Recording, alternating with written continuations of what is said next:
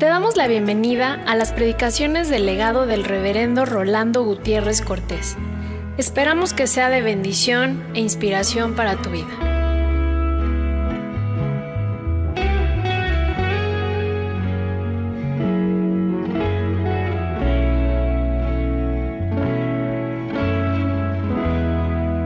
Marcos, en el capítulo 9 del verso 42 al final.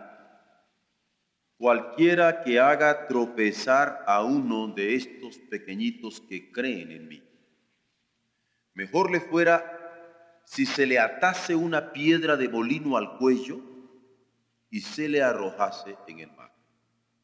Si tu mano te fuere ocasión de caer, córtala. Mejor te es entrar en la vida manco que teniendo dos manos ir al infierno, al fuego que no puede ser apagado, donde el gusano de ellos no muere y el fuego nunca se apaga.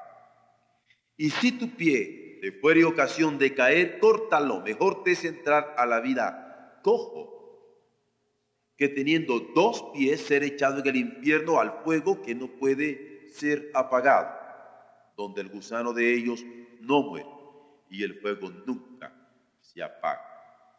Y si tu ojo te fuere ocasión de caer, saca. Lo mejor te es entrar en el reino de Dios con uno, que teniendo dos ojos ser echado al infierno, donde el gusano de ellos no muere y el fuego nunca se apaga.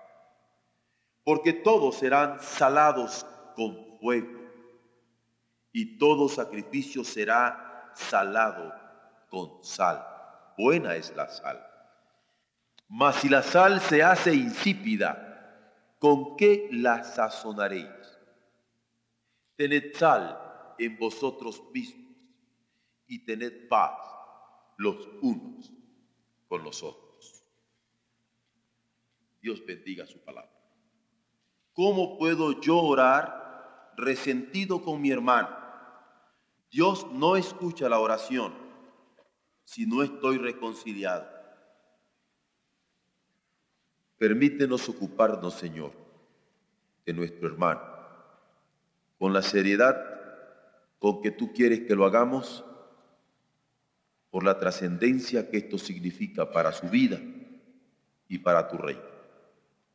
Por Jesucristo te lo suplicamos encarecidamente. Amén. Aquí tenemos en este pasaje el cuidado pastoral fraterno.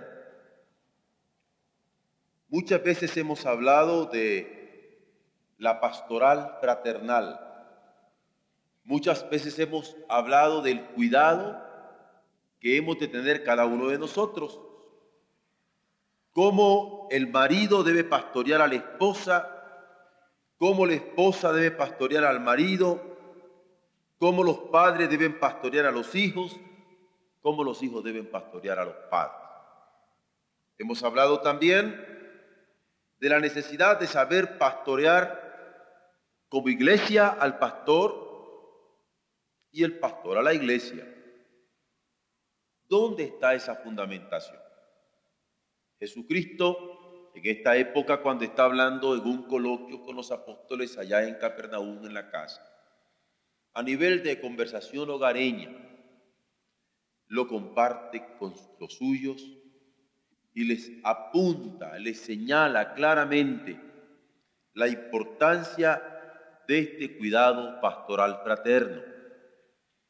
Aquí está enseñando el cuidado de la pastoral fraternal en una perspectiva del Calvario. Él está rumbo a la cruz, lo saben los suyos. Está rumbo a que se consume la redención en la cruz. Se lo había dicho a los suyos. Y en estos momentos es cuando va a ocuparse de una doctrina poco tratada. Ya no digo en el Antiguo Testamento, sino poco tratada incluso ahora que ya ha sido tratada por Jesús, la doctrina del infierno. Porque es entonces cuando Jesús va a hablar personalmente del infierno a los suyos. haciéndole ver que el infierno no es ninguna broma, ni ninguna ilusión, sino que es una realidad. Y Él es el que va a describir el infierno en relación al cuidado fraternal que habrían de tener. En este momento es cuando hay silencio en el Evangelio, porque los apóstoles no responden. Porque precisamente cuando el Señor está hablándole del infierno, ellos guardan silencio. Pareciera que es una respuesta de siempre. Cuando se nos habla del infierno, como que se nos pone la carne de gallina. Y no queremos que nos hablen de él. Y le pasó esto incluso a los discípulos cuando estaban con Jesús. Pero por lo menos tenemos cinco elementos aquí en el pasaje que me gustaría tomar para nuestra consideración en esta hora acerca del cuidado pastoral que el Señor requirió. Lo primero, los suyos por ningún motivo debían ser tropiezo de los pequeños en el reino. Ninguno podía ser escándalo de los pequeños en el reino. Quizá porque entendía Jesús que somos dados a no ocuparnos de los que apenas están iniciando en el Evangelio, que quizá están apenas abriendo sus oídos y su corazón al Evangelio. No los queremos ni ver, mucho menos extenderles la mano. No les queremos extender la mano, mucho menos hablar con ellos. No queremos hablar con ellos, mucho menos abrazarlos. No queremos ser responsables de ellos ni hacernos responsables de ellos. Y Jesús lo advirtió y se percató cuál podría ser nuestro problema de eludir nuestra responsabilidad fraternal, porque cuando yo hablo me comprometo.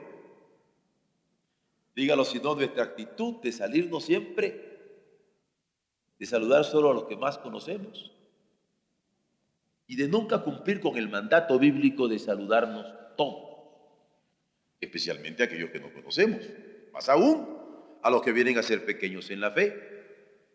Pues Jesús, a esta altura de coloquio, casero, le está diciendo a sus discípulos que ellos no podían darse el lujo de escandalizar a ningún pequeño del rey, porque todos habían sido creados por el Padre.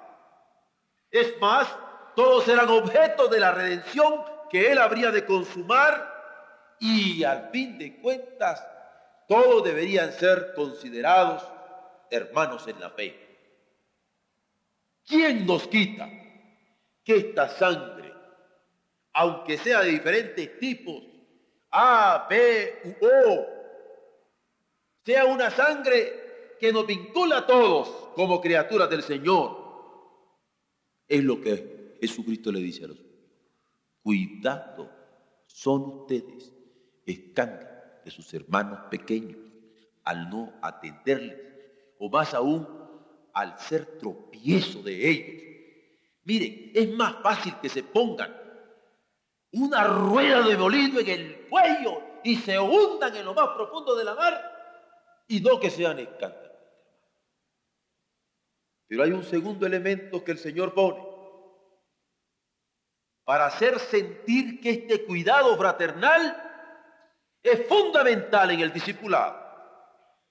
Y es que no se podían permitir el lujo de eludir esta responsabilidad es justamente en el pasaje paralelo de Lucas, capítulo 17, y en el verso 3, cuando el Señor dice, mirad por vosotros mismos, si tu hermano pecare contra ti, repréndele, y si se arrepintiere, perdónale. ¿Por qué? Porque a veces la tendencia podría ser de que si el hermano peca contra mí, es dejarle de hablar, ignorarlo, no meterme con él, no buscarme problemas. Pero el Señor dice que si algún hermano pecare contra mí, debo reprenderlo. Debo encarar la situación. Debo hablar cara a cara con él y tener un diálogo franco como hermanos. El discípulo no se puede dar el lujo de ignorar esta situación. El discípulo tiene que ser hombre de carácter para enfrentar el amor con que Dios está queriendo que los suyos se amen. Esa reprensión, por supuesto, tendría que ser amorosa, porque con amor es con lo que nos movemos en la esencia del Señor, pero además habría de ser con apertura, porque cuando yo reprendo, estoy dispuesto también a escuchar una explicación y por último habría de ser fraternal, porque además de amorosa y abierta, era de un hermano a otro hermano. Él les hace ver que son hermanos pequeños. Y si alguno hubiere pecado contra él mismo, no podría menos que reprenderle. Por manera este cuidado fraternal, esta pastoral fraterna, es algo que el Señor está metiendo en las venas, en los núcleos cerebrales de los suyos. Porque el discipulado sin este cuidado, que implica responsabilidad profunda, íntima, no se puede ejercer. Pero en tercer lugar, el Señor les hace ver que cuando se ejercía esta pastoral tenía que ejercerse sin vacilaciones para perdonar. Porque a veces podemos tener nosotros alguna vacilación. ¿Lo perdono, no lo perdono? Como los muchachos cuando andan buscando novia que dicen, me caso, no me caso. Y si acaso le sale las cuentas ahí medias raras, entonces dicen, ahora sí le digo. ¿eh? Aquí así parece que nosotros andamos, lo perdono, no lo perdono, lo perdono, no lo perdono. No, sin vacilación hay que perdonarlo. Vean ustedes en el mismo paralelo de Lucas 17, en el verso 4, que dice, mirad por vosotros mismos, si tu hermano pecare contra ti, repréndele, y si se arrepintiere, perdónale. Y si siete veces al día pecare contra ti, y siete veces al día volviere a ti diciendo me arrepiento, perdónale, sin vacilar. El Señor sabía que nosotros somos duros para perdonar. Me las hizo, me las paga. No acepta explicaciones. Pero la pastoral, el cuidado, la fraternidad debía conjugarse en esta actitud de perdón que no debía vacilar jamás para dar. Tenía que ser sin vacilación. Yo no veo que aparezca aquí alguna condición, porque era sin condiciones y es más, sin reticencia como quien va luchando porque lo traen alado con una cuerda hacia atrás. En cuarto lugar, el Señor en este pasaje va a atender a los suyos formándolos acerca de lo que debían hacer como discípulos en el cuidado de pastoral fraternal, haciéndoles sentir que a él le preocupaba el mundo por tanto tropiezo. El mundo está en juego. Y de tal manera ha amado Dios al mundo que ha dado a su Hijo para que todo aquel que él crea no se pierda, mas tenga vida eterna. Pero este amor tiene instrumento de gracia a través de sus discípulos ahora. El mundo tiene tantos tropiezos en sí mismo que al Señor le preocupaba que hay un momento en que va a decir el mundo no lo puede percibir el mundo no puede recibir la palabra del Señor. El mundo no la puede aceptar. El mundo en su naturaleza misma aparece de repelencia para el Señor, pero no solamente el mundo, también el pecado. Porque el pecado es otro problema que el mundo trae en la entraña y que estorba para que escuche la voz del Señor y a Jesucristo le preocupaba. Le preocupaba el mundo y le preocupaba el pecado que estaba en el mundo. Ahora, si esto le preocupaba tanto a Jesús, ¿por qué hemos de tenerlo como objeto de descuido en tanto que sus discípulos, en tanto que sus seguidores, en tanto que sus apóstoles, en tanto que santos apartados para darle el Evangelio de este mundo. Que el mundo le rechace no es nuestra excusa para no anunciar el Evangelio, sino el hecho claro de parte de Dios para que nosotros lo demos con más ganas. Y aquí él hace ver a los suyos que le preocupan los pequeños en el reino, porque cada vez que los hermanos les hacemos tropezar, el mundo se ve más alejado de él. Y por el contrario, cada vez que nosotros cumplimos con esta pastoral fraternal, el mundo, el mundo va a estar con mayores posibilidades de creer. Porque cada vez que alguien tropiece por nuestra causa, el mundo apunta y dice, ven, si no se pueden ni ver, no se pueden ni hablar, no se pueden ni saludar, se evitan, se eluden. Pero cuando al revés, nos amamos, nos buscamos, nos edificamos mutuamente, pueden decir, miren cómo se ama.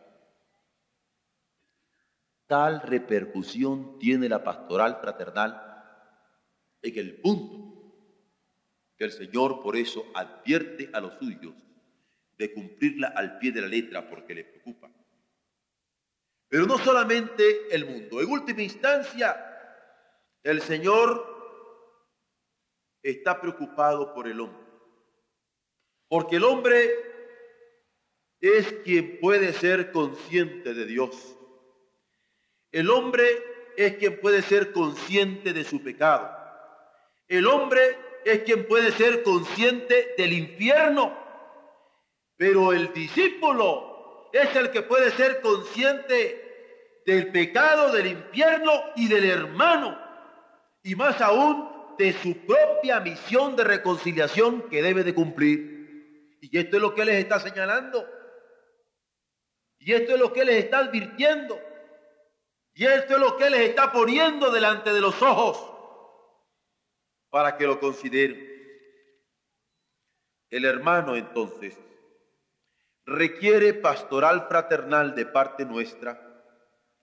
Hemos de amarlo, hemos de ocuparnos de él, reprendiéndolo, oyéndolo, perdonándolo, volviéndolo a oír, volviéndolo a perdonar, volviéndolo a oír, volviéndolo a perdonar infinitamente Dios lo requiere en Jesucristo.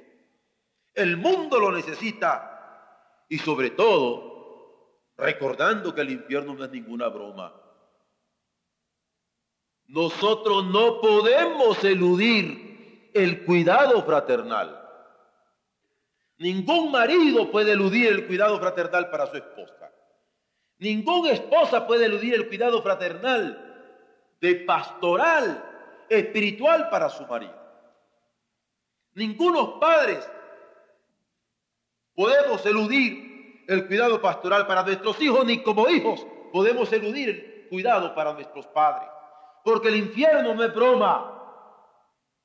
Y cuando nosotros somos tropezadero, hemos de percatarnos de esta tremenda verdad de Jesús, en donde nos demanda ser sal y a vivir como sal, actuando pastoralmente, porque este peligro del infierno está siempre latente.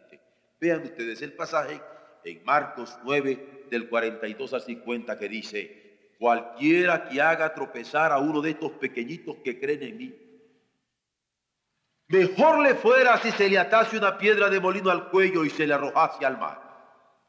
Si tu mano te fuere ocasión de caer, córtala. Mejor te sentará en la vida manco que teniendo dos manos ir al infierno, al fuego que no puede ser apagado donde el gusano de ellos no muere y el fuego nunca se apaga. Y si tu pie fuere ocasión de caer, córtalo.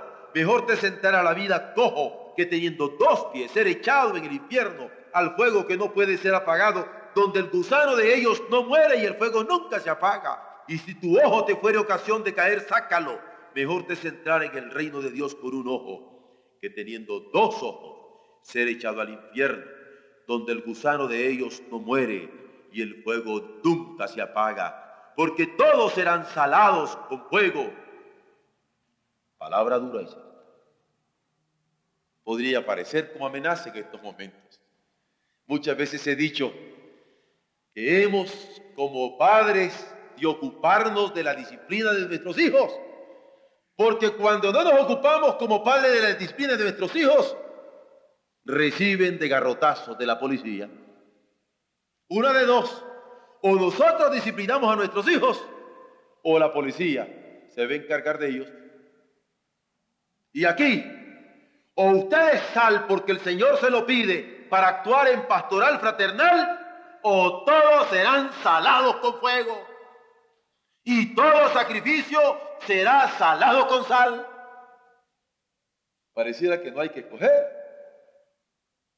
O cumplimos la sal obedientes a la palabra del Señor, o seremos salados a punta de fuego, en bautismo terrible de sufrimiento.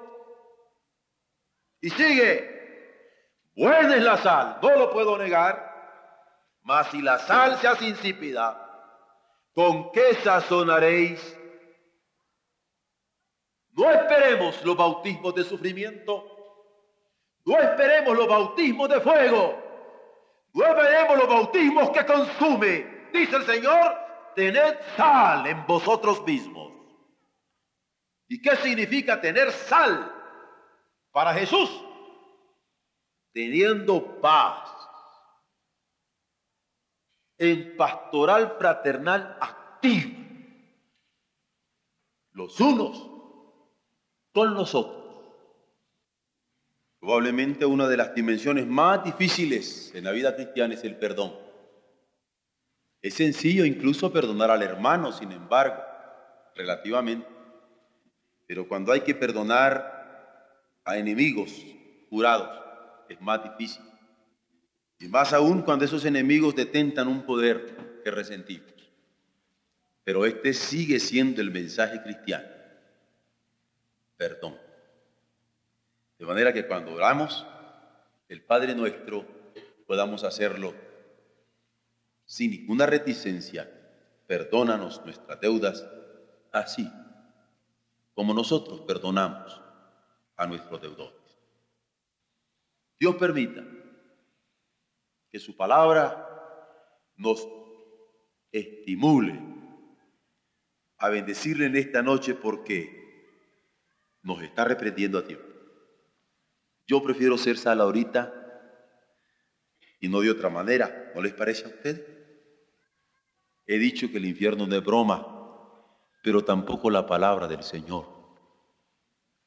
Somos llamados a ser sal en pastoral fraterna con nuestros hermanos más pequeños. Dios nos bendiga.